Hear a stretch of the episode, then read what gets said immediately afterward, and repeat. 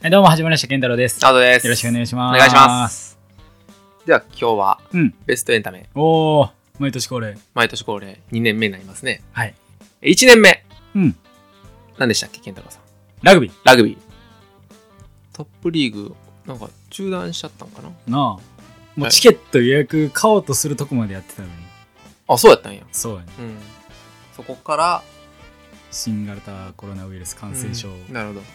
まあ来年またそういうのはな出てくるのかな。そうやな。うん僕は、うんえー天下一の軽口男、おーほうほうほう。落語の上方落語のうんうん。始祖の人のうんうん。伝記にっぽいうんうんうんうん。を面白いなと思って喋らせてもらって、めちゃくちゃ面白かったよ。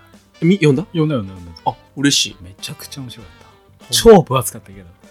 あれはいいね。ほんま？嬉しいわあれは言ってなかったか。いや勝ったとこまで知ってああ、そうかそうか。そうめちゃくちゃ良かったな。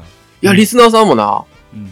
鬼おろしさんと多分リーさん呼んでくれたんちゃうああ、なほんまに。多分やけどもしな面白かったらよかいいなっていうところで、めっちゃ良かったけどな、あれほ。んま？よ熱いしな。最後の終わり方がいっちゃおしゃれやな。かったああいいな嬉しいわかちゃ良かったわ、あれ。いい本やったわ。ありがとうございます、うんそんなこんなの、うんうん。えーベストエンタメうん。で今回は、えっと、分けるということで、はいはい。ぼえっと、僕さしゃべらせてもらって、ええ次回健太郎っていう形で、と思うねんけど、うんうん。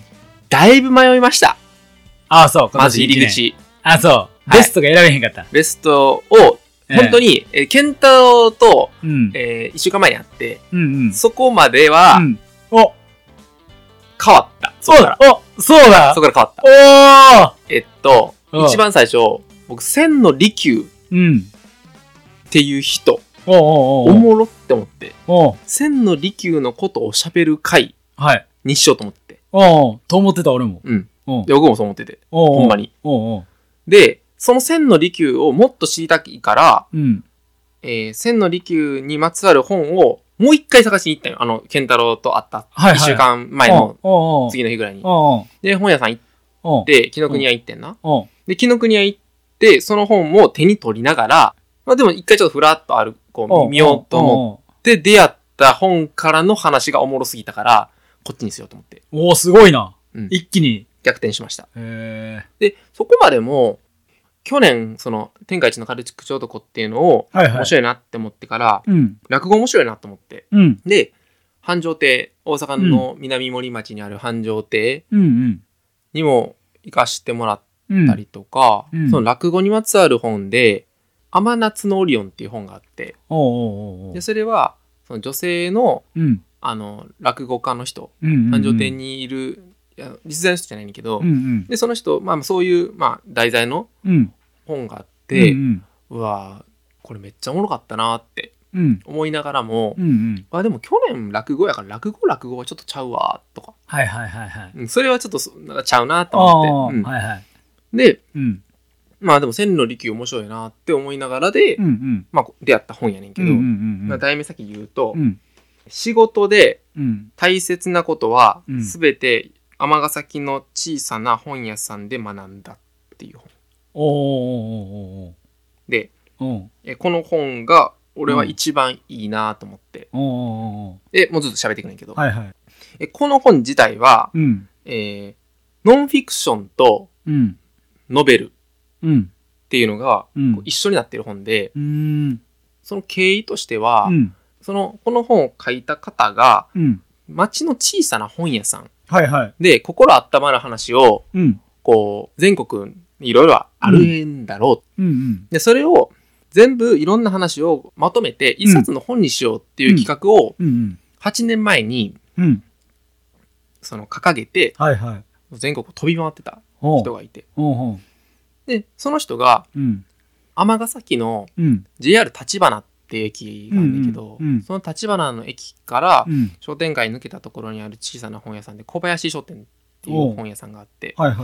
でその本屋さんは絶対あのそういうエピソードうんうん。あるよって紹介を受けてうん。でその人が行ったと。うん。で行ったらうん。その人からうん。溢れ出る話がうんうん。こう面白すぎて、ほうん、でいやすいません小林さんとう。うん。もうこの本はで、うん。えーエピソードとしてまとめるのはもったいないんで、うん。もう一冊の本に小林さんのところだけでうんうんうん。したいなとはいはいはいはい。なったと。おう。で、なった一冊。この本ね。で、ストーリーを言うと、うんうん。ストーリーは、新人の、うん。えー社会人の、うんうん。えー女の子うん。が、本屋さんの、うん。えー本屋さんでもなくて、うん。出版社でもなくて、うん。その取り次ぎっていううん本の中で、うん。まあ、それを取り継ぐ、取り継いでんねんけど、出版社と本屋さんを取り継ぐ真ん中ね。うんうんうん。のその、えー営業担当として、東京から大阪に、うん。まあ、赴任してきたと。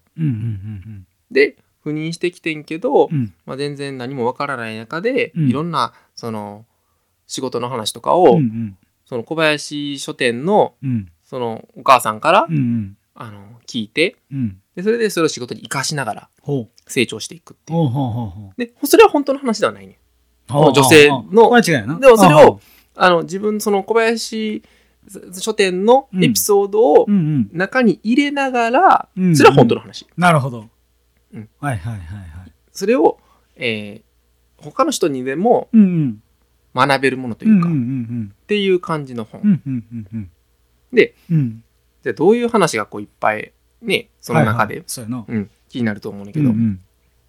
その小林書店は、うん。もう多分50年ぐらい、2代続いてるんよ、ね。でその今の由美子さんっていう、その店長のさん、はいはいはい。お母さんはもう2年、え2代目ね。ほうほうほう2代目の人で、こう、まあ、入り口として面白いなと思ったエピソードだけこういろいろパンパンって話しながら、うんうんうんまあ、もし読んでもらえるんやったら読んでほしいなって思いながらやから、ちょっとこう、うんうんかいつまんでは喋るけど、うん。まあ、まず本屋さんって、うん。どういうふうな、その売り上げのな、利益上げれてるかって言った時うんにさ、うんなんか聞いたことあると思うけど、あんまり儲けられへんうんシステムだよね。うんうんうんその本屋さんって。うんうんうん。で、例えば1000円の本をうん。はうう売りましたと。売っちゃった時も、やっぱりその出版社さんも利益もあるし、それは本屋さんの利益ももちろんあるけど、作家さんの利益もあるし、はいはいはい。で印刷屋さんの利益もあるしイラスト描いた人とかままたあるやんかとか。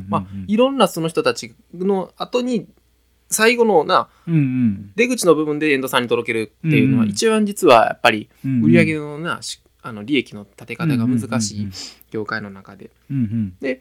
その町の本屋さんっていうのは、うんうん。例えば今回ね「鬼滅の刃」の最終巻がすごい売れたっていう話はあったけどああいう本も、うん。じゃあ、えー、と大手のねみんなが知っている紀ノ国屋純駆堂とか、そういったところだったら例えば分かりやすく言ったら100冊置く置くと。はいはいはいはい。でも町の本屋だったら1冊しか置かない。あのうんうんその出手に届くところに来ないと。うんうんうんでもみんなはうん。うんめっちゃ欲しいと思うから、はいはい。そのもし仮に10冊置いてくれたらうん。売れるかもしれへんけど、うんうん売れへんリスクもあるやんか。うんうんうん。だから、それがあるから、うん今までの実績を考慮して、基本的には、あの、町の本屋っていうのは全部最後の順番なんよね。だから部数とかも、これ絶対売れるっていう本も、全然こう、届かないよ、数が。それは全部大手に全部行ってしまうと。だから結局町の本屋は、少ない部数しかこうへんから売れない。なるほどなとはいはいはいはでもそれも全部データ化されてるとか、データとかいで、おうん全部、あの、やっぱり大手にいろんな負けてしまう。はいはいはいはい。じゃあその中でもやっぱり戦ってる本屋さんはうん。あって、まあ、それが小林書店の本なんだけど。でもう一回話すけどちょっとその小林書店はうん。本も売りながらうん。傘を売ってるんよ。でうん。傘売ってんねんけど、うん。まあ、この傘を売ってるっていうの中でうん。なぜ傘を売り始めたかっていうところに行くと思うんやけど、うんうん。当時阪神大震災がありはいました、はいはいはいで阪神大震災があって、うん。西宮とか神戸とかで、うん。すごい甚大な被害が出てはいはいはいはい。亡くなった方もたくさんいらっしゃって、うんうん。で尼崎っていう場所はうん。どちらかっていうと被害がなかったというふうに、まうん。あその真ん中からしたら、うんうんうんうんうんうん。だけど実際は被害はもちろんあってほ兵庫県の中で、うはいはいはいはい。で食器とか、うんそういうのももちろん全部割れたりとかしたし、うんで家の中でもうん。うんあのいろいろこう傷んだところとか、うんうんうんうんうんうんあってうんうん。でそれをいろいろこう金額ね、うん。その改装費用とか修繕費とかね、うんうんうんそれをこうリフォーム屋さんに言ったらうん。800万円。おうおうおうおで800万円やってうん。でもやっぱり家はさうん。そのおケチれないところやうんんか、うん。でそれはやっぱり払わなあかんなって言って、生命保険とかも全部解約してとか、うん。でも全部いろいろなこうお金とかも切り詰めて。うんうんうんででしかも本屋でやっていけんのかと。いうところになったと、うんうんうんうんで本だけ売っててもうん。その利益の幅がなうんうんうんちっちゃいからっていうところで、うんうん。いやこれはうん。他も売り始めなあかんいうふうに思ってた時に、うん。ある雑誌を読んでんて。ほうほう。うん。プレジデントっていう雑誌。はいはいはいはい。でそこにうん。うん当時のその90年代ね、うん。90年代にうん。いろんな飲食店とかうんうんうんいろんな業種をした中でうん。傘を売り始めたうん。社長の特集が組まれたと。はいはいはいはい傘ってうんうん。当時折りたたみ傘ってうん。3000円ぐらいしてんてうん。金額がね。うん。とかうんうん。その傘を受注されたとしてもで例えばその卸で自分が1500円ではいはい。傘をうん。その大手の人にその販売するところにさうんうん。あのーまあ、消費のか加工する前にな、うん。か完成するもの売ってもうん1万円ぐらいで販売されると1万1500円の、もものをはあはあはあ1万円で販売して売られると。でそういうのをずっとその傘の業界は当時はあってんて、うんうんうんでも1万円の傘ってさうん。買うって一生に1本か2本しか買わへんやんと、うんうんうんでその社長さんが思ったと。うん。それやったらうん。自前でうん。本当にいいと思う傘をあの作りたいとうんうんなって中国に当時な90年代ねに工場を移してで金額も1500円じゃなくてうん。500円でうん。いい傘を丈夫な傘をうん。うん作ってこれを売りたいんですっていうなんか熱いうん。うんそのまあインタビュー記事を見てその小林さんが。はいはいはいはい。そしたらこの人の傘を売りたいと。はいはいはいはい。でうん。傘を売りたいって思ったとしてもうんうんえでその雑貨屋さんですかって。うんうん問い合わせた時にうん。な、いうんや違いますと。うん。本屋ですと。うんうんで本屋なんですけれどもうん。うんあの雑誌の記事読んで、うんうん。絶対にあなたのところの会社のうん。傘を売りたいと。うんなのでうん。その,、そのそれを委託してくれませんかと。うんうんうん言われたと、ゆうん。言ったと。うんうん。そしたらうん。あ分かりましたと。一回ちょっとああやにあの一回ご挨拶にお伺いしますって言って、はいはいはいはい。東京の会社やったらしいねんけどわざわざその兵庫おうに来て営業の担当の人が。でいろいろまたその時にそのうん。お願いしますって話をさせてもらった、うんうんで自分はなんでそれを売りたいと思ったかっていうこともすごい伝えてんて、うんうんうんその小林書店が。うん。うん。でうん。それが夜の平日のな夜うんうん2時間ぐらいさ、うん。ずーっとあの熱い思いを伝えて。うん。でもうん。断られてんて。その営業担当の人に、はいはいはいはい。で無理ですと。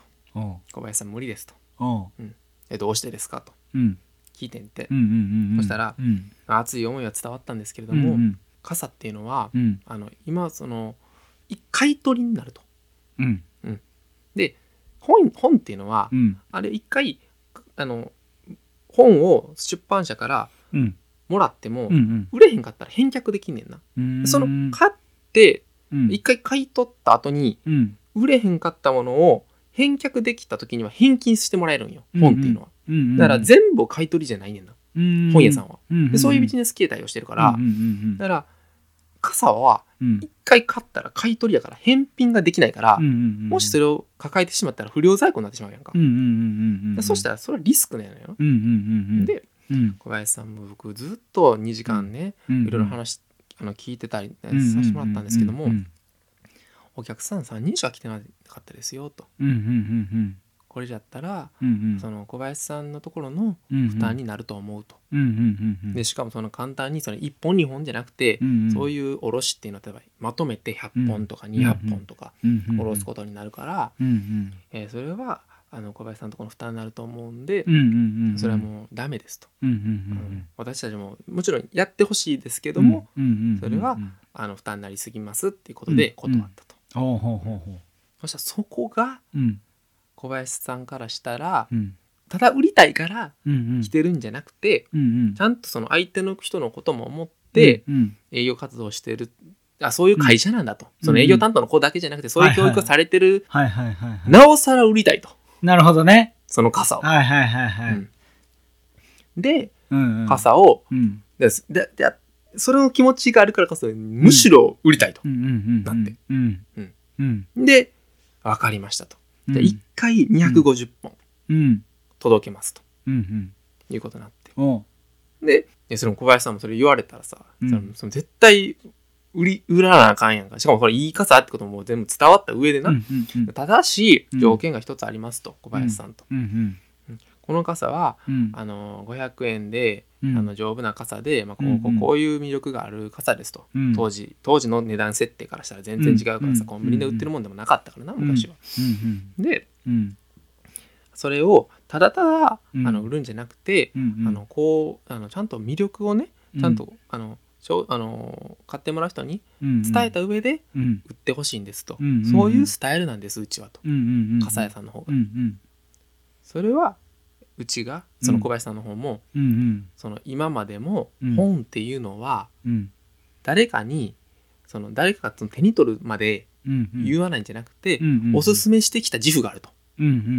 こういう本だから面白いよと、はいはい。うん。それはあの今までもやってきてることだから、傘しかも自分もこの傘はいいと思ってると、それやったら絶対に売れますと。うん。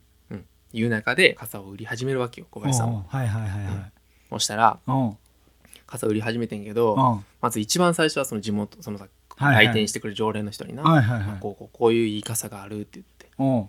で、まあ、かあのこういいからうん。あのおすすめさせてもらうって言って、まあ周りの常連さんとか買ってくれるわけよ。でうんうん。250本売れてんて、おう。うん、すごいやんか、すごいな。うん、そしたら次はまた250とかな、はるやんか、はいはいでもなおう250本売ってつしてさ、うん。まあ次も売れ売れたとしてもな。おう後々になった時にさおう傘ってさおう丈夫な傘売ってるんよ、うんうんうんうん、うん。うんうん壊れへんやんか、うんうんうんうん。じゃあ次どうやって売るのってそうやな。うん、困るわけやんそうやな。うん。そしたらうん。次はうん。フリーマーケット。はいはいはいはフリーマーケットに行っいてうん。売り始めると、うん。うんでフリーマーケット行って売り始めんねんけど、うんうん。でフリーマーケットってうん。雨天中止やねんって。おおほうほうほう。すっげえ当たり前の話やねんけど、っはいはいはいはい。てことはうん。晴れの日にフリーマーケットあるやんか。そうやな。じゃあ需要ないねん。そうやな。そう。うんうんうん。雨の日って一番必要な日はうんうんうん雨天中止。うんうんうんだけどうん。雨の日晴れの日に傘を売る。うんうんうん。これはもうすごいだから小林さんのうん。その話術というかさ、そこは試されるし、プラスフリーマーケットは今までの常連さんのそういうそういううん。小林さんとの人間関係がうん。ない中でもん売っていかなあかんのよ。うんうんうんでそれであの売れていくんよ、おその傘が。で、まあ、その傘は、まあ、う売ってその今まで今もやねんけど、うん。まあ、言ったらその傘とその本のん。二大軸で販売しててうん。それどんどういうその工夫してるかって言ったら、ん例えば「話題のあの傘あります」っていう看板作ったりとか、傘っていうのはうん。こう愛情の表現でこういろいろこう文章を書いうんてな、心温まるものなんですよっていうなんかそのキャッチフレーズを自分で作ったりとかして、でそれで売っていったりした。で、まあ、それをそういうところもあるからその、うん。まあ、その物語の中やったら、うんうん。あのいろいろこの発想の転換って大事だよみたいな話になっていくねんけど、うん物語としては。うんうん。いやもうその前半もそれその話は100ページで、まあ、お今の今結構喋った話も実はまあ10ページぐらいの話10ページ ?10 ページやった？エピソードはね。はいはいはい。エピソード10ページだうんからほぼなんかな。今結構伸ばして言ったけど。いやめっちゃおもろい人やなってはいはい。なって。うん。で町の本屋っていうのはうんうんうん。アマゾンと勝負してんねんと、おう。うん、今もうあの何でも手軽になはいはい。あの、まあ、Kindle も出てきたわと、そうやな。うん、でアメリカあのいいわゆるそのうん。アマゾンとかでな、うんうんうん。何でもそのすぐにこう行かなくても手に入る時代が来てるから、うんうんうん。だから結局その町の本屋はうん。その自分たちのそのいいと思うものを、うんうん。その伝える場がないやん、はいはいはい。レビューする人っていうのは本読んだ人やんか、そうやじゃななくて本を出版社から聞いたその生の声を伝えれるっていうのは、うん。うん町の本屋の一つの役割やったりするし、本好きの人からしたら、まあ、うんそういう声を、うん。あの実は求めてたりもするかもしれへんやんか、でもやっぱり気軽さとか、うんうん。場所とか、うん。うん。手軽さがないっていうところでの頑張ってる、うん。まあ、そういう本屋さんの話があって、うんうんうんまあ、ちょっとここからはキュッとしていくけど、うんうん。今まで手に取るまでにんどういうふうなうん。手続きを経て、うん。うん、自分の目の前にその本が来るんかっていう話をうんうん。町の本屋目線からはいはい。まず、ま、こう学べるしうんうんうんその本屋さんの仕組みっても分かるし、うんはいはいはい。大手の本屋さんにこうフラッと行ってうんうん手に取る本うんうん。と、うん。前俺その話したけんけどアマゾンから本取るのと、うんうんそれだけでも全然ちゃうし、うんうんじゃあ本屋さんの中でもどの書店で買うか、うんうんうんうん。でも全然違う。ああはあはあはあまあ、例えばこの,、ね、このあた最近とかやったらこう大きい書店とか行ってもさ、うんうんうん。販売の人ってレジにいたりとかさ、うんうんうん。いろんなこう仕事をしてるからさ、はいはい。するっていう感じじゃない実際は。うん。うんうん。でも求めてたりもするやん。まあまあな。書いても、そうやな。うん。でもそれって全部ポップとかさ、そうやな。まあ、俺も皮肉なことにその本も紀ノ国屋から買ってるから、うんうんうんこのこの本自体、は。いはいはいはい。だから、まあ、出会い方はそうやったけど、うんうんうんで、うん。俺この本めっちゃ素敵な本やなと思っはいはいはいはい。でうん。行ってきたんよ。おーおーこの本屋さんに。はいはい小林書店さんまで。うん。おうで行ってきて。おうここからその行ってきた話やねんけど、はいはいはいはい。俺はこれも含めてベストエンタメやなと思ってんけど、おうおうおううん、面白かったなと思って。で平日にファーって行って。おう5時ぐらいかな。おうお行ったらおうおううん「いらっしゃい」言われて。うん。この本読んで,、おう。うん、で来させてもらったんです、はいはいはいはい。ありがとう言うて。おうおうおう。おうでこのその8年間なうん。のいろいろこうかかった話とか、うんうんうん映画にもなってああそうなんや。えそれは別でな？ルートちゃうねんけどうんうん。講演会にうんうん。こう呼ばれてうんうん。でその講演会で喋ってたらそのお客さんがうん。映画制作をしてる方やっうんうんうんて、でぜひ小林さんでうん。うん映画をその作りたいと。はいはいはいはで「いやうん。そんなん嫌やわ」言うて。いうん。そんな目立ちたいわけじゃないうんし、うんうん。そんな恥ずかしいし嫌やわ言うて、いうんうん。やそれでもこのその全国上映とかそういう話じゃなくて、分かる人だけうん分かるような形でやるんで言うて、うんうん。で東京で公演あのその映画上映あったんやと、うんうんコロナあったけどいろいろあったけど、うんうんで全然人も集まらへんところやったけど、うん。いろいろまああの声かけとかさせてもらっておうおうおう。目の前にでなって。で映画を公開した日うん。があってそれが12日やってんて。うん。12日な。うん。でこの本の出版日っていうのはうん14日やって、でも14日って言ってもうん。その町の本屋っていうのはそうん。の出版するさ、その発売日には来ないねんて。ああそ全部大手が先優先なんよ先に大手がは売り出して、うんうんうん。その23日後に小さな本屋は発売をするんやと、うんうんうんそれが一般的な慣例だよね、うん。うんで映画をしたのが12日や。はい。で12日やねんけど、うん。で、まあ、公開でその時に小林さんその本せっかくなんで、うんうんうもうん売りましょうと。売ったらその、うん。来てくれた人が、うんうん。その映画を見た後に読めるやんかと、うんうんうんってことを提案されて嫌やって。おう。それは嫌。おうおうおうなんでかって言ったらおう。今までずっとおうおう。その発売日はその、うん。あの大手が先やって、うん。その3日後で、うほんまは売りたいし待ってるお客さんとかもたくさんいるのに、うん。うん。待ってもらって、ううん。ちで買ってきてもらったんやと、うんうんうんうん。それをないうん。きなり、うん。その自分の本やからってうんうん。発売日よりも前にして、うんで売るのは嫌やって。言った、うん。でじゃあ、うん。そうなったから、うん。でもそういう話もしもこう映画終わった時にな、そのまあ一応ドキュメンタリーのその当事者っていうことで喋らせてもらって。んて、そしたら、お客さんが、うん。東京のお客さんよ。うん。東京のお客さんがうん。小林さんの書店でうん買いたいから、うん。だから私たちはうんうん。さっきお金払いますとここで、映画館で。うん。でそれで発売日が、うんうん。えー大手のちょっとずれるから、な日にちなんか分からんけど、うんうんうんそこでまた送ってくださいと、おー。うん。お客さんが。はいはいはいはい。提案してくれて、おうでそうしましょうかってことになって、であのお金もさっきもらいただいて、うんうん。で売らしてもらったんやっていう話聞いて。ほんでいろいろ大変やったけどなんかできたわ言うていろいろ話聞いてさいやおもろいお母さんやな思って。せっかくやからさそのお母さんに選んでほしいやんはいはいはいはい。な？そうやな。うん。でその中でこの1年な俺うん。歴史めっちゃハマったんよ。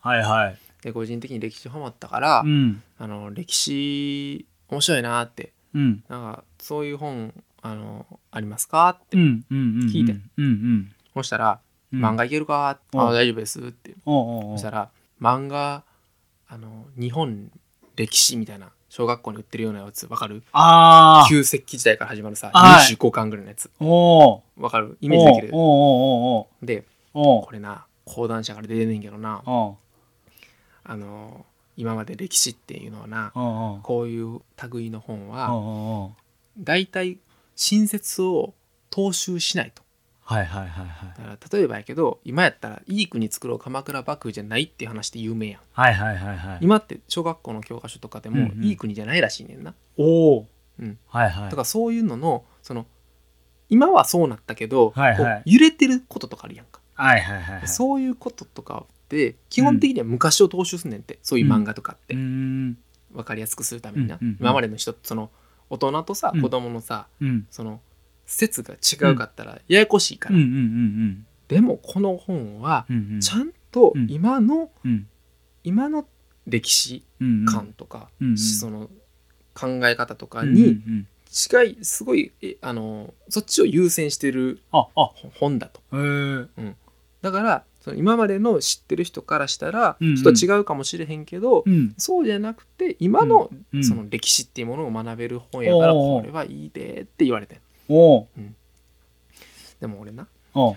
どっちかっていうと人間ドラマとかが好きや欲しいなって思ってあーまあ、伝え方はなかったんやけど、はいはい。どっちかというとこう全く有名じゃない人でもおうおう。こういう人実はなんかすすごい人っておういうんだけどなんかはいはいはい。はいはい生き様がかっこよかったりしたんだよとか、はいそういう作品がお母さんすみません欲しいなと思うんですって。おうおうおう。そうか今うちないわ言うて。おうおう。で、まあ、ちょっとああそっかまあ残念やな、うん。まあまあそれはそれでええか、うんうんうんそしたらうんうん本屋さんのうんところに全然ポスターとかあまりそういうのないんよね、うんうんうんやねんけどうん。パッて見たらうん「天夏のオリオンはいはいはいはい」のおう。そのポスターみたいなのだけあってちああ。っちゃいのないんけど、はいはいはいはい。これうん。俺今年おもろいと思った本やなと思って、はいはいはいはい。うん。おうおうおう。で「えお母さん僕こあの本うん天夏のオリオン、おううん。僕今年読んで、うんうん。めっちゃ面白かったです」おうおうおうおう言うたらおう「私この人がいっちゃん好きやねん」と。おう。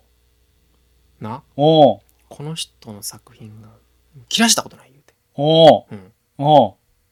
このしいやでそしたらさパおーッと見たらさおー隣にはさおう。その増山実さんっていう人やねんけどな作家さんが、天夏のオリオンのうん作家さんはいはいはいはい。その人の本をうん。横じゃな縦じゃなくて横で並べてるのよ全部。ああだからめはあ一番目立つ形で、うん。俺全然意識してなかったんやけどうん。置いてたと、うん。それはもううちの店はもうこれは切らさへんねんと、うーん。うん、もう絶対ええ言うて、うん。でその人が、うん。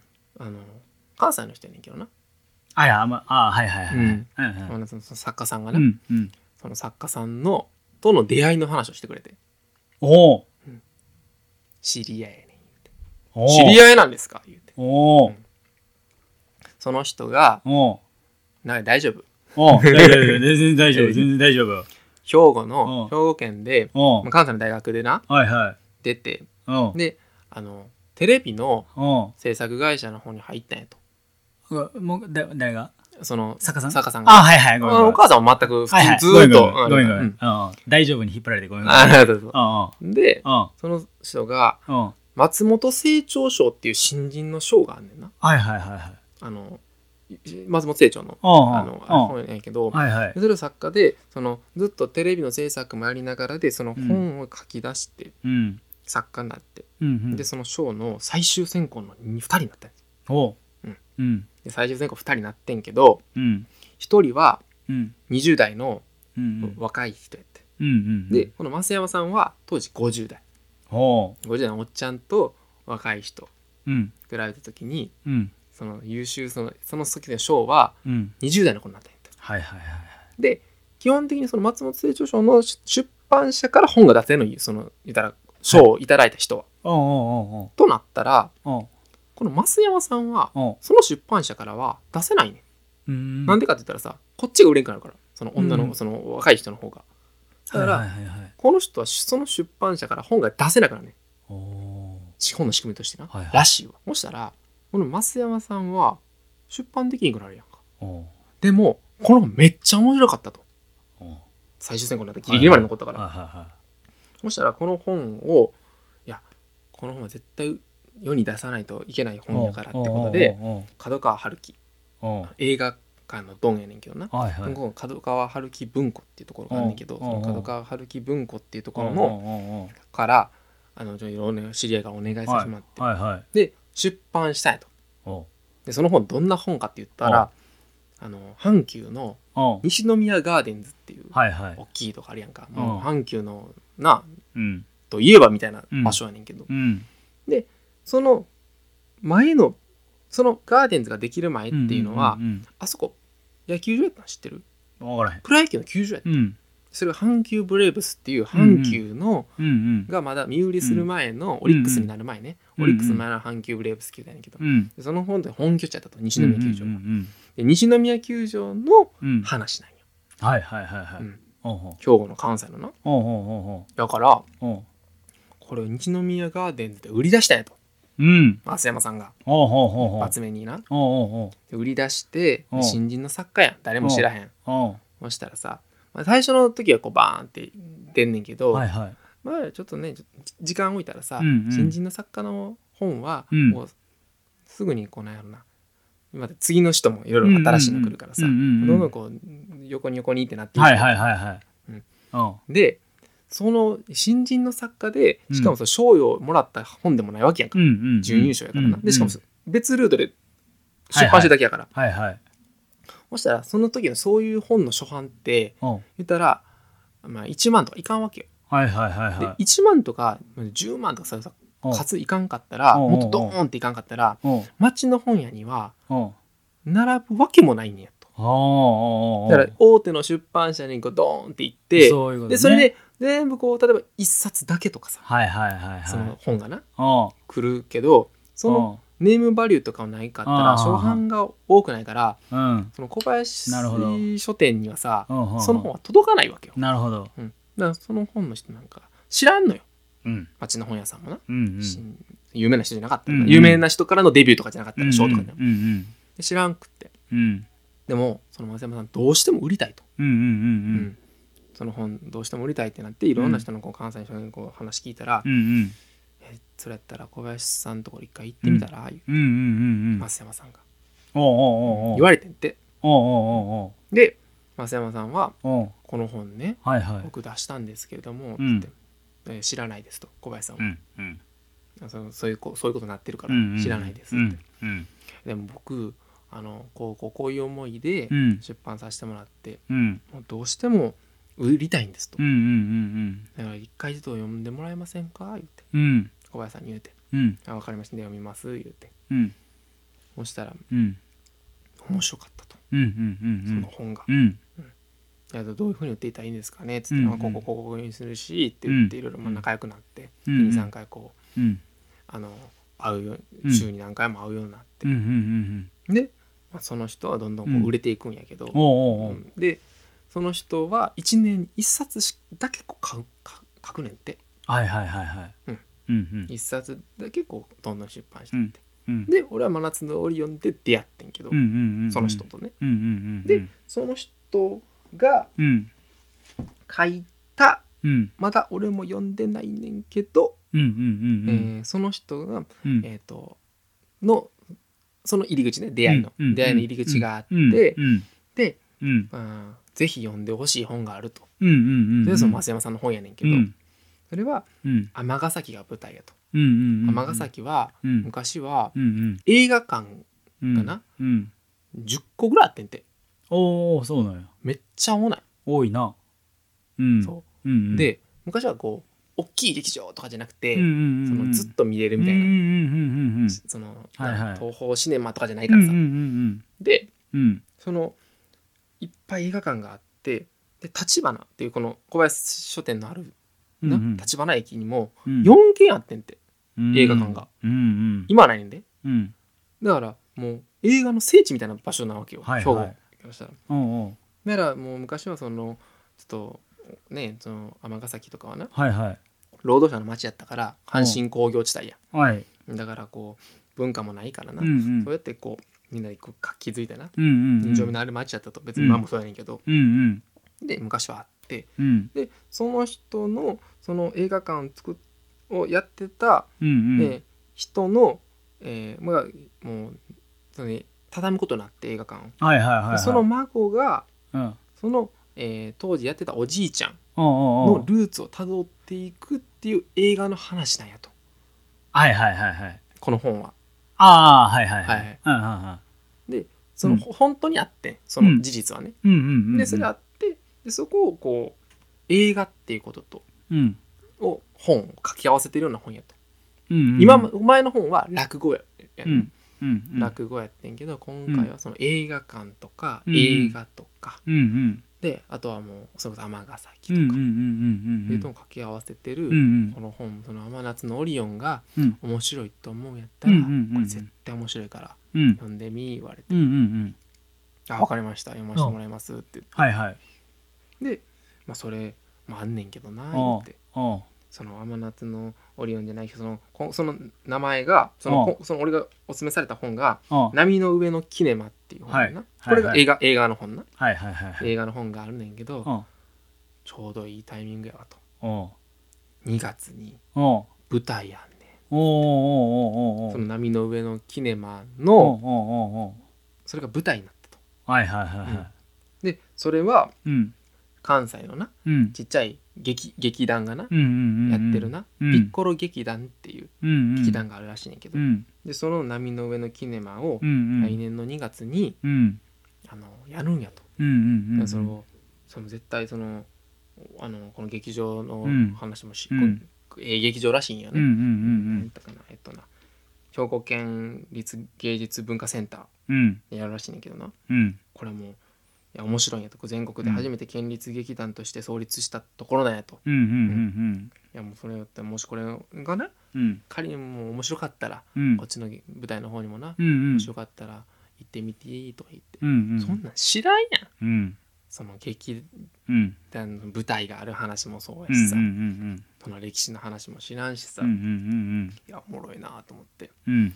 えーお母さんさ喋ってくださいよとまだ僕も講演会聞きたいですって言って、うんうんうんで講演会なみたいな、うそれはもうえ講演会あもう行ったことないみたいな、うんうん。全然ないですってうん言って、うんうんこういうなんかあのいろんな心温まるじゃないけどうんうな、んあのいろんな苦労した人とかの話をな、うんうん。聞けたらさいいいいなと思って、うんうんうん僕もいるんですけどねみたいな話したら、うんええ本ある言うて。おおうん。お全国とかそういう講演会とかにうん。行けない人うん。とかい行くきっそのいろいろ事情があってな、行けへん人とかうん。あの、まあ、足を運べへん遠いからさ、とかもあるしあのタイミングとかもあってさ一緒に一回会えない人とかもいっぱいいるやんかと、そんな人になうん。